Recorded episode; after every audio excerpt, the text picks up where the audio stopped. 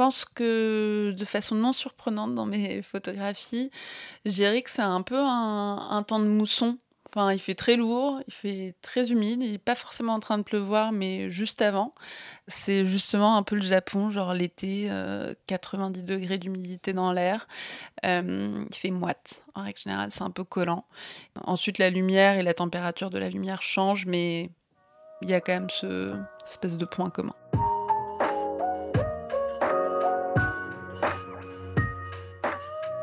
Salut, c'est Alyosha, bienvenue dans Vision.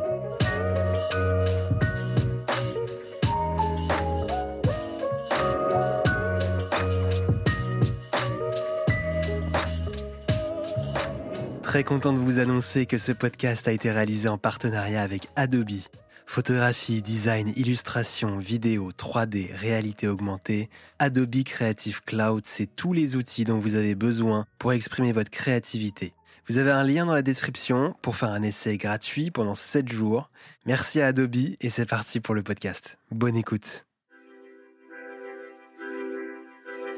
L'image, dont je voudrais parler, c'est une image que j'ai faite un peu. Euh, enfin, elle fait partie d'une série de photos que j'ai faites un peu à l'aveugle, euh, parce que c'est des images que j'ai faites de nuit. Elle est extraite euh, d'une série que j'ai faite dans la préfecture de Fukushima, au Japon pendant l'été 2019. Euh, et elle fait partie d'un corpus beaucoup plus large qui s'appelle euh, Tempête après tempête. Et euh, en fait, il s'agit donc d'une photo que j'ai faite sur une plage à Iwaki. Iwaki, c'est une ville assez grande qui se situe à 30 km au sud de la centrale nucléaire. Et j'y étais allée une première fois en 2014 parce que euh, je logeais chez une dame qui avait voulu me faire visiter plein d'endroits différents. J'avais beaucoup aimé cette plage parce qu'il y avait des amoncellements d'algues euh, qui jonchaient un peu le sol partout et qui étaient vraiment de, toutes les couleurs, toutes les formes, toutes les tailles. Elles étaient assez délirantes. Et à l'époque, euh, cette dame qui s'appelle Chicago m'avait raconté que avant 2011, la plage ressemblait pas du tout à ça parce que les habitants qui habitaient donc dans les environs venaient sur la plage pour euh, ramasser les algues, les faire sécher et ensuite euh, les utiliser euh, dans la nourriture, voilà, pour les préparer en tout cas et les consommer. C'est un changement assez infime finalement pour quelqu'un qui connaît pas cet endroit, mais donc c'est nouveau. Le paysage il a été transformé suite à l'accident nucléaire à ce niveau-là, qui est donc un, un peu à une échelle, oui, très très légère. Et du coup, j'avais pas fait tellement d'images en 2014, mais j'y suis retournée en 2019 et j'ai vu que ça n'avait pas changé, que la plage avait toujours euh, le même aspect. J'ai donc demandé aux amis avec lesquels je voyageais de revenir la nuit parce que j'avais envie de photographier les algues la nuit pour avoir, euh, enfin pour utiliser le flash et vraiment faire ressortir les couleurs, les matières, la brillance, l'humidité qu'il y a justement sur euh, ces algues là. Donc on est revenu à la nuit tombée, avec, euh, on éclairait un peu le sol avec euh, nos lampes de poche. Et en s'approchant des algues, on a vu qu'en fait ça, ça grouillait littéralement, ce qui n'était pas le cas euh, pendant la journée. Et il se trouve en fait qu'il y a des, je sais pas, des milliers, des millions de cloportes qui sortent la nuit pour, pour venir manger en fait les algues. Et du coup, j'avais été hyper surprise par par toute cette activité que j'attendais pas du tout à ce moment-là. Et j'étais ravie en fait de pouvoir photographier justement ces petits cloportes qui viennent manger les algues alors que nous on vient plus les ramasser, enfin nous les humains entre guillemets, on vient plus les ramasser pour, euh, pour les manger nous-mêmes. Et du coup, pour en venir à l'image en, question, je pense quand on la voit un au premier abord, c'est une sorte de, de, composition colorée. Il y a hum, la partie supérieure de l'image qui qui est rose. C'est un rose assez intense, limite fuchsia, j'ai envie de dire, avec, euh, avec des brillances. Et quand on regarde de plus près, il y a plein de petites, euh, de petites branches et c'est euh, en fait donc des algues qui ont cette couleur-là qui se mélangent ensuite à d'autres algues noires où on voit juste la brillance du flash qui se reflète dessus. Il y a ensuite sur la partie basse plein de petits galets de toutes les couleurs qui qui sont aussi hyper brillants grâce, au, grâce à la lumière du flash. Donc il y a du jaune, il y a du, euh, des tons dans les blancs, des nuances de blanc, de, rouge, de bleu et et finalement, presque, enfin, les cloportes, ils se confondent presque avec, euh, ces petits cailloux parce qu'ils ont cette même forme un peu euh, arrondie et que même ils sont tachetés. Donc, euh, il y, a des tons marrons, des dégradés de, marron, du clair au, plus foncé. Et là, il y a, je pense, sur, le, sur cette image-là, au moins une vingtaine de cloportes et ça va de il y a toutes les tailles, il y a genre des, grands cloportes, des bébés cloportes, il y a vraiment toute la famille. Et j'aime bien cette série d'images parce que finalement, quand je faisais les photos, je voyais pas trop ce que je faisais, je savais pas trop si je faisais bien ma mise au point, je savais pas si le flash était trop fort ou pas assez puissant. Et du coup, il y avait vraiment un, je pense, un effet de, de surprise au découvrir les images en les scannant. Et. Euh, et en constatant qu'effectivement il y avait toute cette, euh, cette vie que j'avais réussi un peu à, à, attraper comme ça, mais sans trop savoir ce que je faisais à ce moment-là.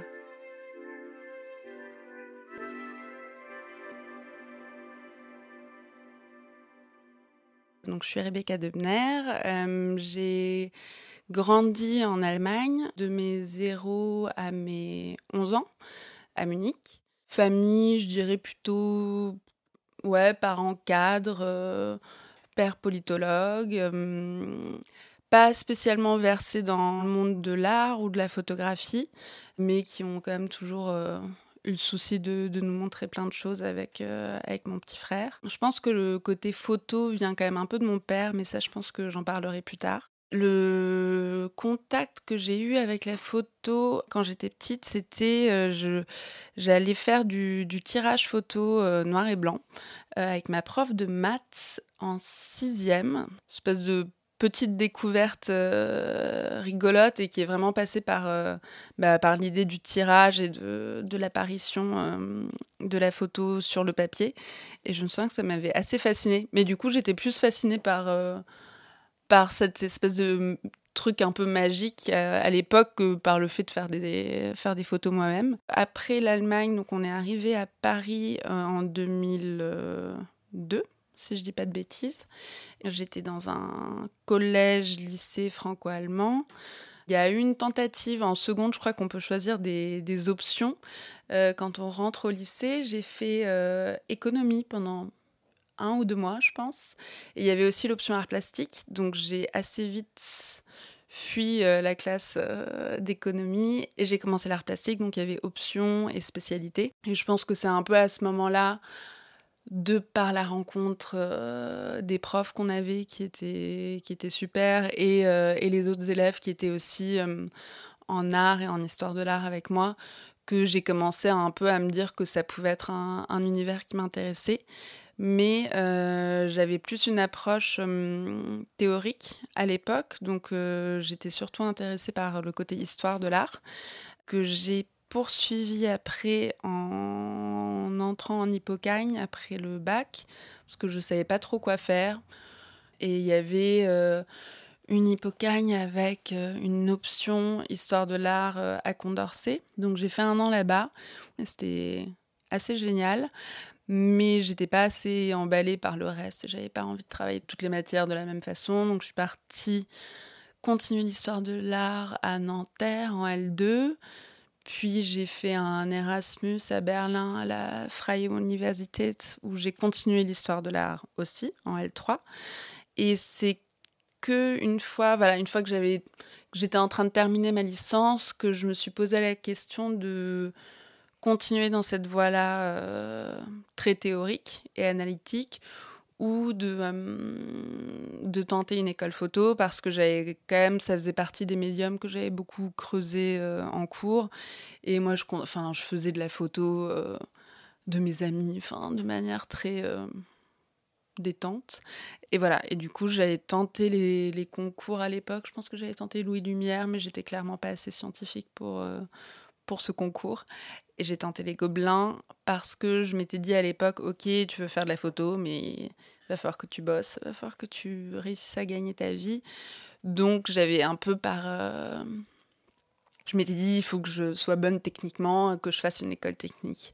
Voilà. Bon, il se trouve que je ne suis pas très technicienne finalement, mais, euh, mais ça a un peu dirigé le, choix de l'école euh, à l'époque j'ai commencé à travailler, on va dire, à faire des commandes, etc., à rentrer un peu dans le monde du travail, trois ans après être sortie de l'école, en commençant des commandes justement pour, euh, la presse, avec le magazine du Monde, c'était les, les premiers. Puis, je sais plus, les Un Rock, je crois, il y a eu un deuxième, et j'ai mis un peu de temps parce que j'avais voulu développer un peu mon, mon portfolio, être sûr aussi de la direction que j'avais envie de prendre euh, après l'école. Et oui, au bout d'un certain temps, je me suis dit, ok, j'ai envie de faire du portrait, j'ai envie de faire de la presse, j'ai envie que ça s'ancre quand même dans un, dans un univers assez, euh, assez réel. Et voilà, et j'avais eu la chance d'assister, enfin j'avais fait un stage avec un photographe. Euh, en deuxième année des Gobelins, qui lui aussi fait de la photo de presse. Et euh, j'avais vu qu'il bossait en argentique notamment. Je me suis dit, ah ok, cool. En fait, il y a plein de trucs qui sont possibles que, dont a priori je me dirais que c'est peut-être compliqué. Et voilà.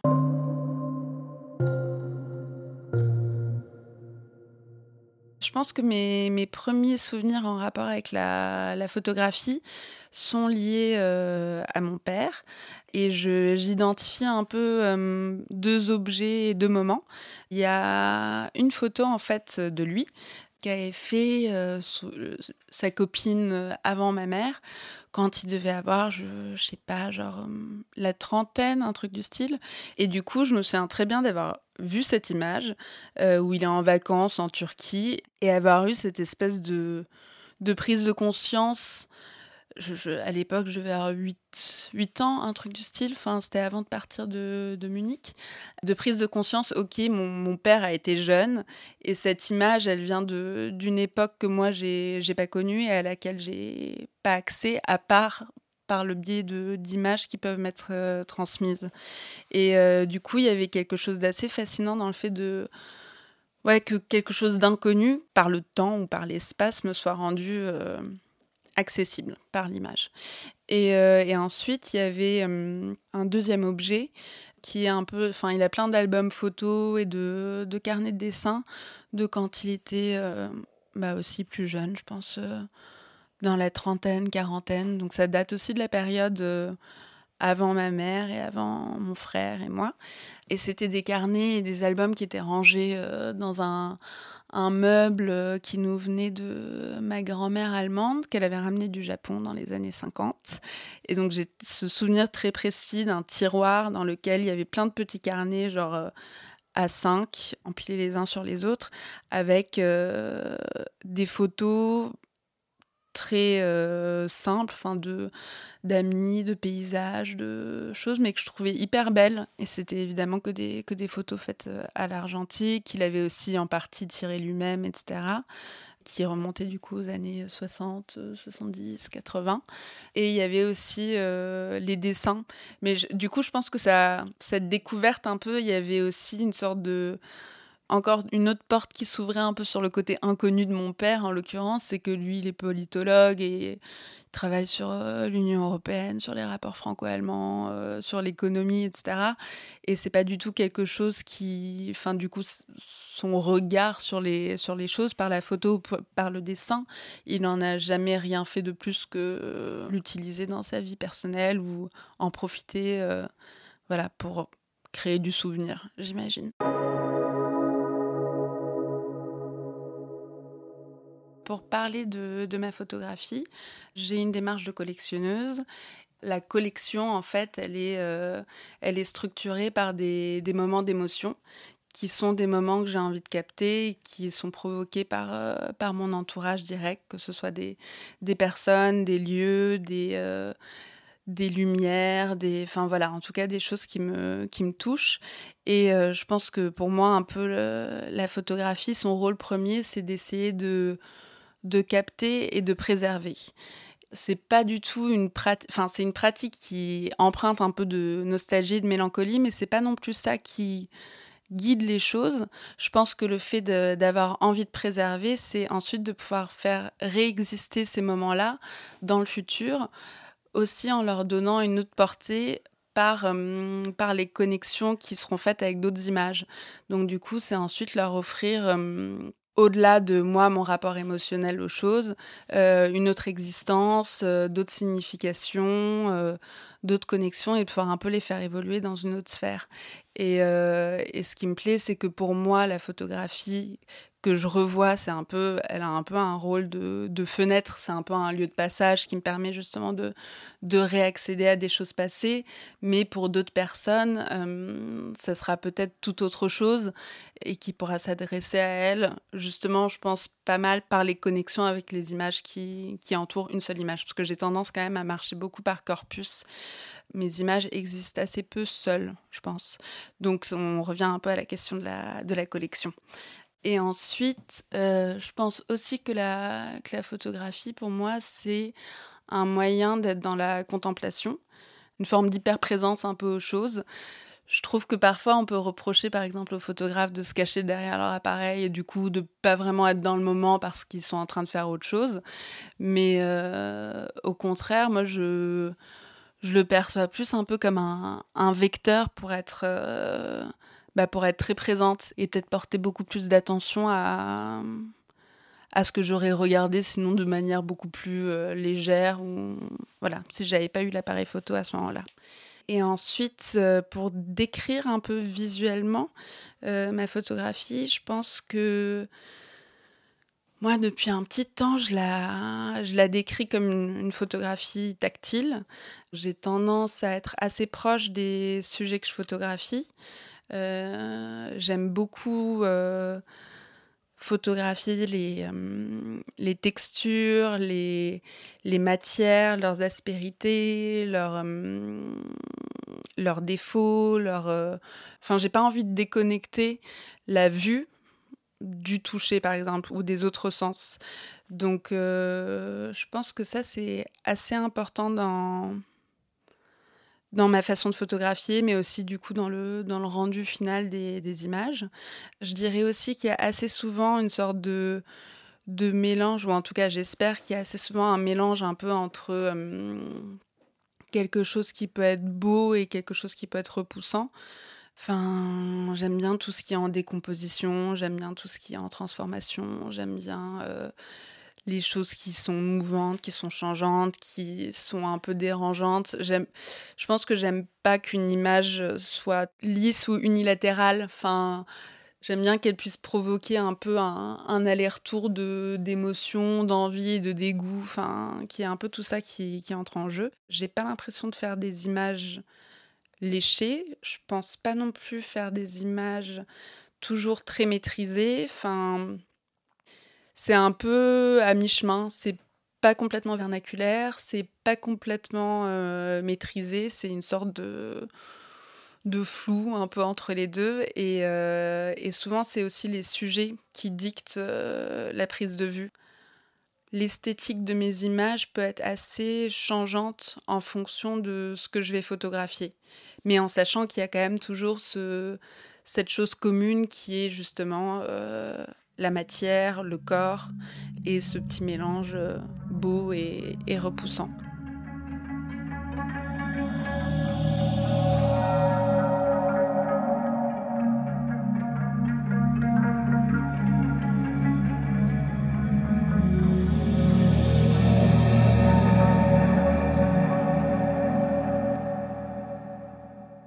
Alors en ce qui concerne mes influences et les inspirations, euh, je dirais qu'il y en a évidemment plein.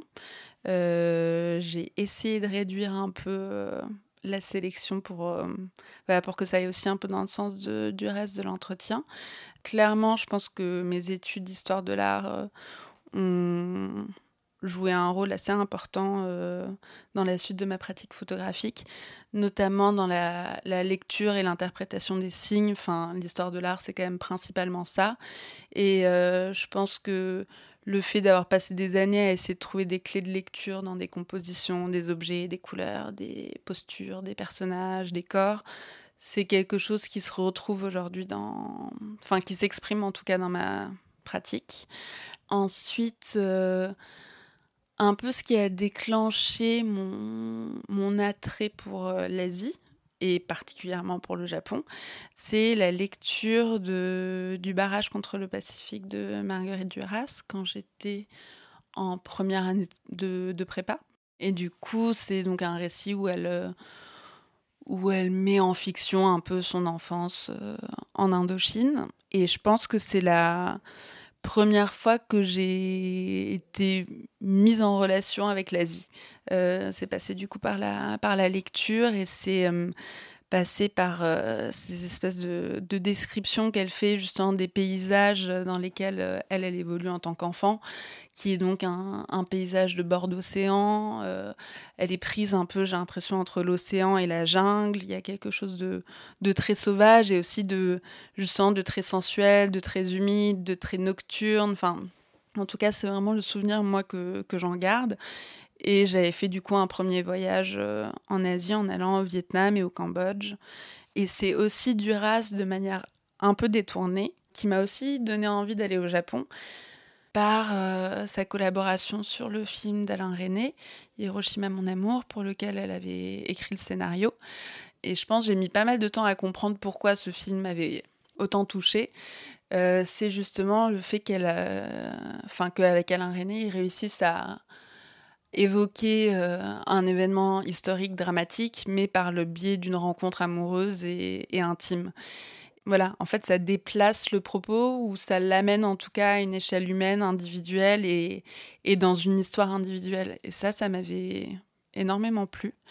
Ensuite, euh, dans les autres inspirations, bah, il y a pas mal de japonais, je dois dire. Euh, il y a Araki notamment tous les travaux qu'il a menés par rapport à sa femme, euh, donc que ce soit voyage sentimental, voyage d'hiver, ou c'est euh, des photos de euh, son voyage de noces avec sa femme, puis tout le suivi de la fin de vie de sa femme qui était malade.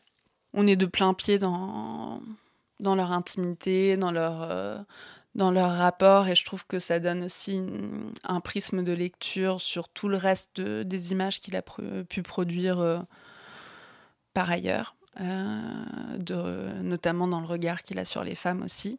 Euh, il y a aussi le livre euh, qui rassemble les images de tous les derniers repas qu'il a partagés avec sa femme, qui s'appelle Le Banquet, il me semble, et où il a photographié méticuleusement à chaque fois qu'ils mangeaient ensemble, pendant qu'elle était malade. Et il y a aussi sa façon de parler de photographie que je trouve assez géniale, parce qu'il est d'une simplicité mais désarmante quand il quand il parle de sa façon de faire les choses, ou plutôt, enfin, de faire les choses, sentir les choses et pas vraiment réfléchir à, ce qu'elles sont. Et euh, lui, il dit pour ça qu'il euh, a la pensée du doigt, comme une sorte de geste réflexe, en fait, euh, de doigt lié à l'appareil photo et, ouais, en réaction, quoi et en captation permanente et qui me parle pas mal aussi dans cette idée de, de vouloir toucher les choses qu'on prend en photo. Enfin, ça, c'est quelque chose qui me, ouais, qui me parle carrément. Et ensuite, il y avait, il y avait eu un peu une, pour moi, une, une petite révélation quand j'étais allée voir euh, l'expo euh, Neue Welt de Tillmans à Arles en 2013 je me souviens que j'étais, je sortais tout juste des Gobelins. J'avais l'impression que quand on faisait de la photo, il fallait faire des séries cadrées de la même façon, limite éclairées. Enfin voilà, il y a quand même tout un courant de la photographie où la série est très carrée. J'avais beaucoup vu ça. Et j'avais essayé de m'appliquer ça aussi à moi-même, mais en fait, c'est pas du tout ma façon de fonctionner. Et, euh, quand j'avais vu cette expo de Tillmans où bah, ça part. Euh, dans tous les sens. Enfin, il y a un concept qui clairement tient les images entre elles, mais visuellement, c'est complètement désinhibant dans le fait de pouvoir photographier tout et n'importe quoi et euh, ensuite construire un, un, discours à partir des images. Donc ça, ça m'avait bien décomplexé, je pense, dans le fait de juste suivre un peu ces stimuli visuels. Vous écoutez Vision, podcast de la photographie contemporaine. Je pense qu'il y a une sorte de de double élan un peu visuel et tactile. Il y a une époque aussi où j'avais l'impression un peu que prendre en photo les choses, ça me permettait d'une certaine manière, je parlais de préserver tout à l'heure, mais même de me les approprier par l'image, de faire en sorte que leur image d'une certaine manière m'appartiennent. Et du coup, je pense que c'est aussi dans le prolongement un peu de, de vouloir saisir ce que ce qu'on prend en photo, que ce soit par envie, voilà, de d'être en contact avec cette chose ou par euh, peur qu'elle nous glisse entre les doigts. Enfin, donc il y a, un peu cette, euh, ce réflexe-là. Euh, et, c'est un truc qui part pas mal du ventre. Enfin, et ensuite, je pense que aussi ce côté tactile, justement, il, il sous-entend le fait d'être assez proche des choses et de, de d'essayer de photographier l'espèce de, matière commune un peu qu'il y a entre tous les corps finalement, qu'ils soient euh, végétaux, animaux, minéraux. Enfin, je, pense que je les photographie tous de la même manière et que c'est plus leur euh, point commun qui m'intéresse que leur différence. Et j'ai l'impression que leur peut-être leur point commun ou la fluidité qui existe entre toutes ces matières-là, je les perçois plus si je suis assez proche que euh, si je suis loin et que je vois la forme de manière très euh, définie et, euh, et cernée dans, dans, un paysage. Donc il y a aussi un peu, un peu de ça. Et ensuite, je dirais aussi que pour moi, l'image photographique, c'est euh, non seulement l'émanation de moi, mon désir de photographier les choses, mais aussi l'émanation du, corps photographié. Et que euh, cette émanation assez physique, c'est quelque chose ensuite que j'ai envie de, retranscrire dans mes images et, je pense aussi que le, fait que je me sois mise au tirage photographique, ça, ça a un lien avec ça. C'est euh, que ça, ça redonne corps un peu à, à la présence lumineuse qu'il y a sur le négatif.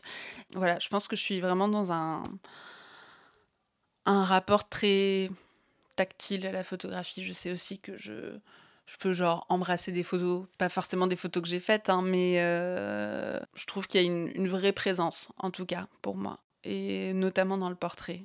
Je trouve par exemple un portrait qui euh, où le regard il est caméra, c'est quelque chose de hyper perturbant. Enfin, moi j'ai un l'affiche d'une expo de Meyerowitz euh, qui était au CO à Berlin. Et c'est un portrait euh, de sa série de roues. Euh, c'est une rousse avec des grands cheveux tout moussus et avec le visage couvert de taches de rousseur et qui regarde la caméra. Et vraiment, régulièrement, quand je la regarde chez moi, j'ai l'impression qu'elle me regarde. Enfin, donc il y a vraiment une, un truc de présence qui, que je perçois très fortement et qui peut-être peut être un lien aussi avec le, côté tactile.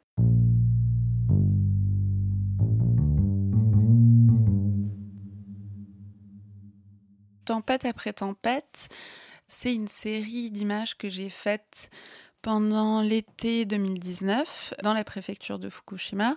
C'était la deuxième fois que je me rendais euh, dans cette région. Et ce qui avait euh, déclencher l'intérêt et l'envie d'aller euh, dans cette région pour faire des images.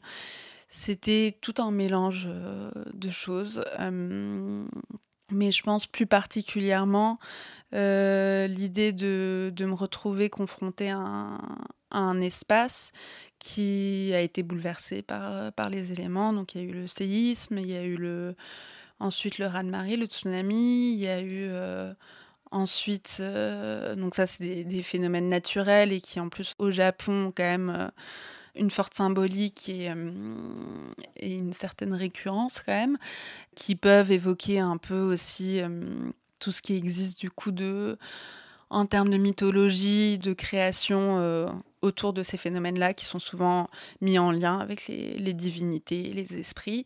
Et ensuite, il y a eu du coup l'accident de, la centrale nucléaire qui, elle, au Japon, a une connotation beaucoup plus... Euh, enfin, que moi, je lirais plus à l'univers... Euh, très science-fiction qui s'est développé au Japon suite aux attaques sur Hiroshima et sur Nagasaki en 45 et voilà et ça a développé euh, bah, tout un univers, que ça aille de d'Akira à Nausicaa, justement, euh, à des films comme Pluie Noire, qui sont justement sur les, euh, sur les conséquences de l'attaque sur Hiroshima.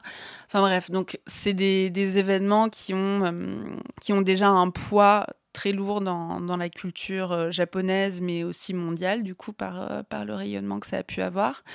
Et du coup, je me posais la question dont moi, je pouvais approcher ces événements-là, cet espace-là, qui aussi a été surmédiatisé, pour réussir à en extraire une image peut-être beaucoup moins spectaculaire, beaucoup plus euh, à mon échelle, et être plus dans oui, dans quelque chose d'assez intime, d'assez quotidien. De... Enfin voilà, j'avais pas du tout envie de photographier ce paysage-là de manière euh, documentaire ou de manière en tout cas à en mettre plein les yeux. Enfin, c'était c'était pas l'idée. Et en même temps, j'avais jamais fait de, de projet particulièrement à, à l'étranger ou qui s'ancrait en tout cas dans une dans une réalité quand même euh, bah, forte et dramatique. Euh, donc je me demandais aussi un peu comment j'allais approcher ça. Je suis partie une première fois en 2014 et à l'époque, je pense que j'ai un peu mon point d'entrée, ça a été euh, la mythologie shintoïste et le, euh, le mythe, un des mythes fondateurs sur Amaterasu, qui est la déesse du soleil, et où il y a toute une histoire de de combat avec son frère, qui est le dieu de la tempête. Elle se retire dans une grotte euh, pour se réfugier. Du coup, la vie sur Terre dépérit parce qu'il n'y a plus de lumière, plus de soleil, plus de chaleur. Et ensuite, les dieux réussissent à la, faire ressortir et, la vie est restaurée en quelque sorte. Et moi, j'avais fait beaucoup d'images de, de, jeunes femmes et d'adolescentes. Pendant ce premier voyage, j'avais fait pas mal d'images de grottes et beaucoup d'images du littoral aussi, du bord de mer. Et du coup, j'ai pu agencer un peu toutes ces, euh, bah, ces trois ensembles par l'histoire euh, d'Amaterasu. Et euh, du coup, il y avait une. Ça donnait une portée symbolique un peu à ces, ces jeunes femmes et mais finalement, c'était peut-être assez désincarnant. Enfin, c'est la manière dont je revois les choses aujourd'hui. Et je pense que c'est aussi ce qui a hum, provoqué l'envie de retourner ensuite en 2019 dans la préfecture. C'est que j'avais envie de euh, rencontrer vraiment des, des, jeunes qui vivent dans la région. Parce que la première fois, c'était des, des rencontres assez sporadique, euh, un peu rapide. On n'avait pas spécialement le temps d'échanger. Je, je parle pas japonais, j'avais pas d'interprète avec moi à l'époque, donc j'avais l'impression d'être restée pas mal à la surface des choses. Et du coup, pour ce deuxième voyage, euh, je suis partie accompagnée d'une amie japonaise qui, qui, vit sur place, qui elle-même a pas mal travaillé sur euh, la préfecture de Fukushima en menant notamment des, entretiens, enfin des interviews avec des personnes qui sont engagées suite à l'accident nucléaire, contre nucléaire. Donc elle, connaît bien la région, elle a pu me faire rencontrer des, euh, des jeunes qui euh, vivaient dans la région en 2011 et qui vivent encore aujourd'hui euh, en partie. Et donc le, le travail qu'on a, enfin que j'ai fait là-bas, mais sur lequel elle m'a beaucoup guidée, c'est chaque jeune qu'on rencontrait, on faisait d'abord une première partie d'entretien où euh, je les interrogeais un peu sur la façon bah, dont s'étaient déroulés les faits pour eux en 2011. Ensuite, on partait sur des questions plus de, euh, de ressenti, de comment ça avait pu impacter euh, ensuite sur leur, conception de la vie, mais aussi de la nature, de, des énergies, du nucléaire à quel point ils se définissent aussi comme une jeunesse japonaise, est-ce que ça existe ou non, ou euh, à quel point justement ils se distinguent euh, du reste de la population. Enfin voilà, il y avait un peu tout un travail euh, d'entretien autour de ça que je suis en train de, je suis en train d'élaborer une forme pour pour essayer de retranscrire ces, ces rencontres. Et ensuite, j'avais justement, je pense, cette envie d'être au plus proche. Et donc c'est pour ça que j'ai utilisé le, enfin, les portraits que j'ai faits de ces jeunes, c'est en grande partie au téléobjectif, ce qui permet à la fois une grande proximité visuelle, Donc de cadrer vraiment de très près un œil, une bouche, une oreille, une nuque, des cheveux, enfin vraiment des, bribes de leur visage et, de leur corps et en même temps d'être quand même à distance assez respectable parce que le téléobjectif me contraint moi d'être un peu loin pour pouvoir faire la, la mise au point. Ouais, j'aime bien ce double mouvement de, de pudeur d'être quand même en retrait et d'impudeur d'être très très proche euh, au niveau des images. Euh, en plus, la personne ne sait pas exactement ce que je suis en train de photographier, même si je le dis quand même assez régulièrement pour pas qu'elle soit complètement perdue. Mais du coup, il y a un petit laisser aller aussi au bout d'un moment qui commence à venir parce que on ne tient pas vraiment la pose quand on sait pas ce qui est photographié, encore moins quand c'est juste un bout d'oreille. Donc voilà, ça, ça permet une, sorte de laisser aller qui me plaît. Et ensuite, j'avais euh, j'avais aussi en tête, je pense, dès le départ en les photographiant de cette manière, que ensuite on pourrait mélanger tous ces bouts de corps et qu'il y aurait une sorte de je sais pas, d'hybridation de, de, ces. J'ai rencontré du coup sept personnes, donc d'hybridation de ces sept jeunes qui pourraient euh, se passer, que ce soit dans un accrochage ou une édition, qui sont du coup à la fois anonymisés mais très incarnés. Voilà, et je pense que aussi le fait de les photographier par petits bouts, il y avait cette idée de euh, d'évoquer la question de la de la rupture parce que je trouve, enfin, moi ce qui me parle aussi dans dans ce paysage-là et dans, leur, euh, dans son histoire et dans l'histoire de ces jeunes, c'est que c'est un espace temps qui à un moment donné euh, a été en rupture totale euh, par, les, par les événements qui s'y sont déroulés et que les jeunes que j'ai rencontrés là-bas à l'époque, ils avaient entre 5 et 20 ans, je dirais. Donc, qui est quand même un moment très, très formateur où tu es en train de devenir adulte. Et donc, je pense que c'est clairement un, moment qui a réellement impacté sur la suite de leur vie et hum, qui fait que c'est devenu des adultes différents de ce qu'ils auraient été si c'était pas arrivé. Et du coup, je m'intéresse à cette, euh, cette notion de de rupture, de fragmentation et du fait aussi que, la rupture, elle n'est pas que négative et, euh, et destructrice, mais aussi qu'elle laisse advenir des, des formes nouvelles qui n'auraient pas existé sans ça. Et donc je pense que c'est aussi l'idée voilà, de, de les décomposer en images, puis de les recomposer derrière et de, de reconstruire quelque chose derrière.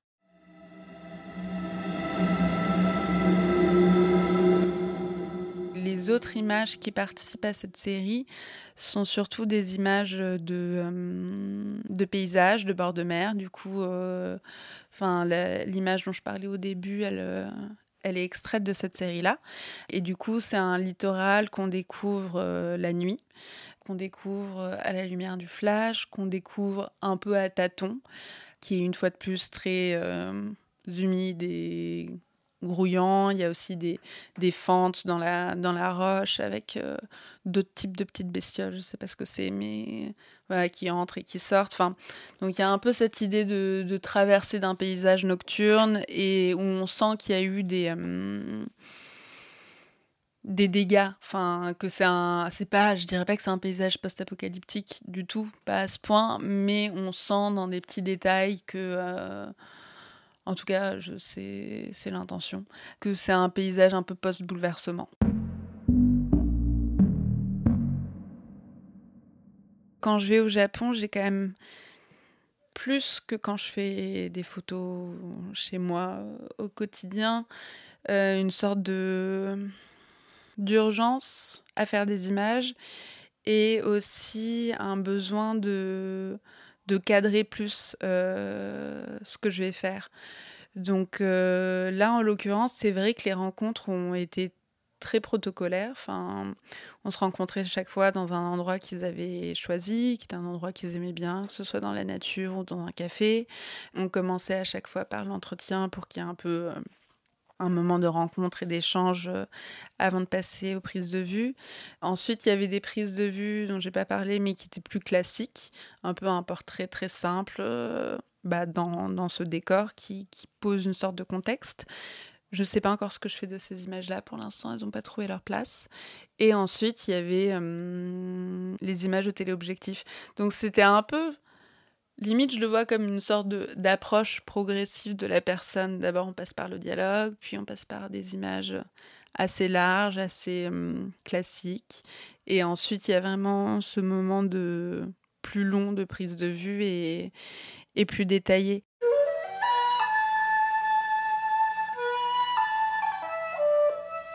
La deuxième série euh, qui, est née aussi de, ce voyage en 2019 au Japon, elle est intitulée Odori. En fait, euh, l'été au Japon, c'est vraiment euh, une période de l'année qui est dédiée aux ancêtres, aux morts et à la célébration qu'on peut avoir justement de, de ces personnes-là, à, leurs souvenirs, etc. La fête en question, elle s'appelle Obon. Ça s'étale vraiment sur euh, tout l'été, le mois de juillet et le mois d'août. Il y a des temps forts après euh, de célébration en fonction des régions, etc. Ça, ça prend, c'est ni aux mêmes dates, ni, euh, ni ça prend pas forcément la même forme en termes de de danse, de musique, parce que donc, euh, cette célébration-là, elle est accompagnée de, euh, de musique traditionnelle, de danse traditionnelle. Euh, l'idée, c'est vraiment dans, chaque village et dans chaque quartier des grandes villes, des personnes se réunissent autour d'une tour en bois qui est construite pour l'occasion, qui reçoit les musiciens et les gens viennent danser autour, autour de cette tour en bois. Et euh, ça, c'est un peu le, temps fort.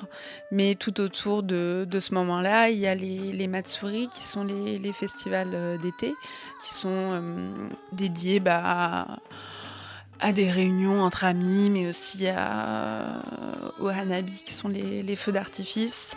Enfin voilà, il y a tout un tas de fêtes populaires en fait, qui ont été engendrés par euh, à la base. C'était vraiment une fête religieuse qui a été importée, si je dis pas de bêtises, au 5e siècle de Chine. C'est une fête bouddhiste. Et au fur et à mesure du temps, ça s'est transformé en célébration euh, populaire. Donc du coup, il y a vraiment un aspect très euh, festif et joyeux bah, dans ce, rapport qu'on a euh, aux ancêtres. Et c'est euh, pendant les trois jours de bon, c'est euh, les, les, âmes des défunts sont censées revenir sur Terre, donc c'est aussi une façon de les accueillir. Moi, ça m'avait. Je pense que j'ai découvert cette, euh, cette tradition pendant mon premier voyage au Japon en 2014. J'étais à Koriyama, donc euh, c'est aussi dans la préfecture de, de Fukushima. Et il y avait des, des, défilés qui étaient organisés de, de danse traditionnelle, etc., dans, dans, la rue, dans la rue principale. Ça m'avait pas mal intrigué à l'époque, mais j'avais pas fait de photos. Et ensuite, du coup, quand j'y suis retournée en 2019, c'était à nouveau l'été. Et du coup, cette fois-ci, j'avais beaucoup plus l'intention de, faire des images de, de ces festivités-là et de tout ce qui gravitait autour aussi en termes de, de rapport aux ancêtres, que ce soit euh, dans les offrandes qu'on peut faire un peu quotidiennement chez soi ou dans les temples, que ce soit les représentations des esprits ou des divinités aussi, beaucoup bah, dans les temples, mais aussi dans tout le folklore populaire. C'est des images que j'ai fait très spontanément pendant, pendant les six semaines de voyage, tant à Osaka qu'à Sapporo, que euh, Marumori, il me semble, ça c'est euh, au-dessus de Fukushima, une autre préfecture.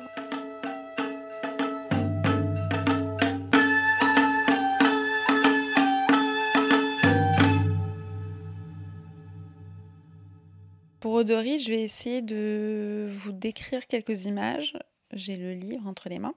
Quand je parle justement de cette idée de, de surgissement un peu de, du sujet photographié euh, de la nuit grâce au flash, euh, je pense notamment à une image, euh, on voit en fait un, masque, un, visage en plastique qui est complètement loufoque, qui fait une grimace avec un œil écarté, un œil un œil plissé, une bouche un peu en cœur, voilà, qui s'adresse à nous. Derrière ce masque, il y a le tissu d'un d'un kimono d'été pour homme qui est euh, bleu, bleu nuit presque, avec des, sortes de, rayures verticales. Et du coup, le masque est posé, on se rend compte, sur, sur le haut du dos, vraiment au niveau du cou, en dessous du cou. Et, euh, et au-dessus du masque, on voit, je trouve, seulement euh, dans un deuxième temps, le, la tête de, de cette personne qui, qui porte le, le, kimono et euh, ce masque dans le dos. on voit ses cheveux noirs, qui, où il y a des, des légères brillances grâce au flash. on voit une oreille un peu dégagée à gauche. Et ensuite, euh, tout le reste de l'image passe dans le noir. Ça, ça part presque de, de ses cheveux qui, euh, qui font une sorte de dégradé euh, vers, vers la nuit aux alentours. Et on, on, aperçoit un peu des silhouettes qui le précèdent, mais on les voit à peine.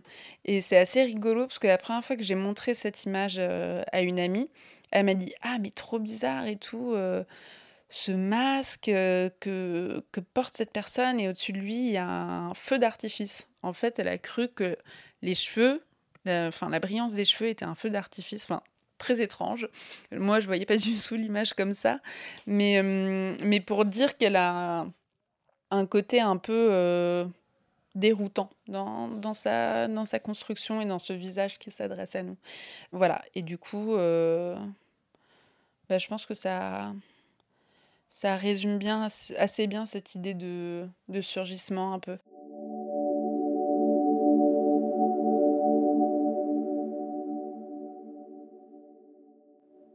Ça fait pas très longtemps, ça fait un an moi que je fais euh, donc mes tirages moi-même chez, chez Emulsion. Avant, je scannais mes négatifs et je les passais sur l'ordi et je passais par Photoshop, même si je faisais pas grand-chose, mais c'était euh, après la prise de vue, il n'y avait plus du tout de, manipulation euh, proprement argentique. Maintenant, je considère quand même que euh, le moment du tirage, c'est un peu un, presque un prolongement de, la prise de vue.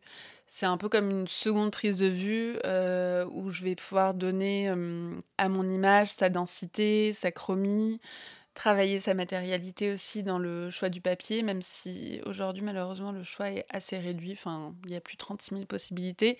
Mais, euh, mais voilà, je trouve que finalement le tirage est je dirais pas aussi important que la prise de vue, mais c'est vraiment un deuxième temps de prise de vue.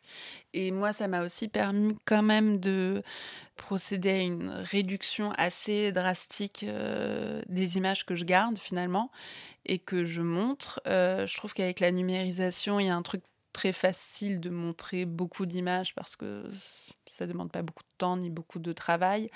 Alors que euh, avec le tirage bah forcément chaque image euh, c'est au moins une heure de tirage. Et moi je suis clairement pas quelqu'un de très perfectionniste. Je pense qu'on peut passer facilement une journée deux journées trois journées sur une image si on veut. Mais euh, voilà, je pense que moi, ça m'a permis de, de, resserrer un peu ce que je montre. Il y a aussi l'idée de, du, de, enfin, un peu de prolonger la prise de vue, mais aussi de, de rejouer la matérialité du corps qu'on a photographié et qui va se, se, rematérialiser du coup dans ce temps euh, de labo. Ça permet aussi, je trouve, une certaine intimité avec ce corps-là, mais aussi avec le, la matérialité finale qu'on va produire, donc le tirage. Euh, il y a quelque chose de beaucoup plus proche qui se joue et hum, enfin qui moi a vraiment changé mon rapport à la chose euh, avant où j'envoyais juste mes négatifs, par exemple chez Picto, et je récupérais le tirage derrière. J'avais l'impression qu'il y avait un moment où j'étais un peu dépossédée de, du processus. Et là, le fait aussi même de pouvoir euh, tester plein de, de tailles, de... Euh, enfin voilà, il y a vraiment quelque chose de, de plus choisi, en tout cas quelque part, plutôt que contrôler, je dirais. Et, euh, et, ça se réinscrit du coup un peu dans cet univers tactile aussi dont on parlait tout à l'heure. Et, euh, j'ai aussi toute une, collection de, de, papiers, etc. à l'atelier, notamment des papiers qui viennent du Japon, euh, d'autres papiers que j'achète à Paris, que je collectionne un peu pour leur, transparence, leur texture, leur couleur. Et je savais pas trop quoi en faire, mais maintenant que j'ai mes tirages, au fur et à mesure, je les mets en dialogue, ils servent de fond quand je scanne certaines images et tout. Donc c'est un peu en train de tout s'agencer, se, compléter au fur et à mesure, et ça prend de plus en plus de sens à ce niveau-là pour moi. Et, euh, et puis au-delà de ces questions-là, je trouve que c'est très agréable en fait de d'aller au labo, non seulement pour faire du tirage, mais aussi juste pour voir d'autres photographes travailler, rencontrer des gens, pouvoir échanger. Et, euh, et, je trouve que dans la photo, on est quand même souvent isolé dans son rôle de photographe. On peut dialoguer avec des graphistes, on peut des directeurs artistiques, etc. Mais, euh, mais peut-être moins souvent avec des photographes, surtout dans une ambiance de travail comme ça. Et ça, je trouve ça assez plaisant.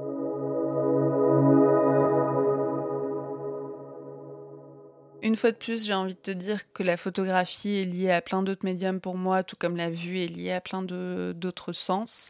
Pour moi, s'il y a bien un médium qui me met dans un état euh, émotif, je pense que c'est le son, c'est la musique.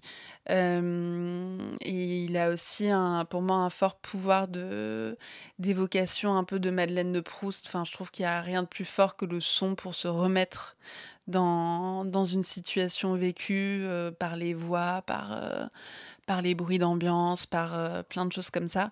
Donc je trouve qu'en ça, c'est aussi un, médium, enfin la captation sonore, notamment tout ce qui est field recording, pour moi, ça se rapproche vraiment de la photographie. Il y a cette espèce de volonté de, de capter euh, quelque chose du monde qui nous entoure, de sa, de sa réalité, euh, là en l'occurrence, donc sa réalité sensible, mais sa réalité audio, qui ensuite permet cette espèce de, de voyage dans le temps. Et euh, c'est un peu aussi ce que j'avais essayé de traiter justement pour euh, les ondes éphémères au bal avec du radio. C'était toute l'émission tournée autour de la question du, du rayon vert, mais du coup de ce, de ce moment un peu latent qui, qui disparaît. Et c'est rigolo parce que j'ai pas donné d'instructions aux personnes euh, qui ont contribué, mais finalement toutes les contributions que j'ai eues tournaient autour de cette question de du médium un peu magique qui reconvoque euh, des choses passées dans le présent.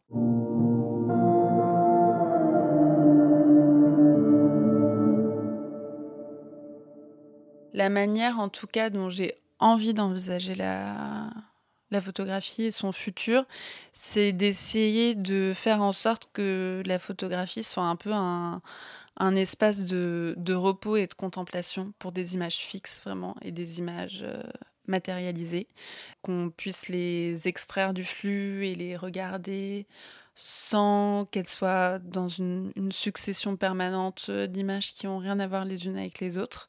Je pense que ça va aussi avec l'idée d'éviter de tomber dans le, dans le piège de la belle image, qui est un peu l'image accroche, qui est l'image qui, bah, qui fonctionne pour les réseaux, qui est celle qui fait vendre, etc. Donc j'ai j'ai en tout cas l'espoir que, que la photographie puissent conserver et développer aussi contre eux ce, cette espèce de mouvement de flux continu, quelque chose de plus posé, plus lent dans la production, mais aussi dans la monstration, d'être un peu à, contre-courant finalement.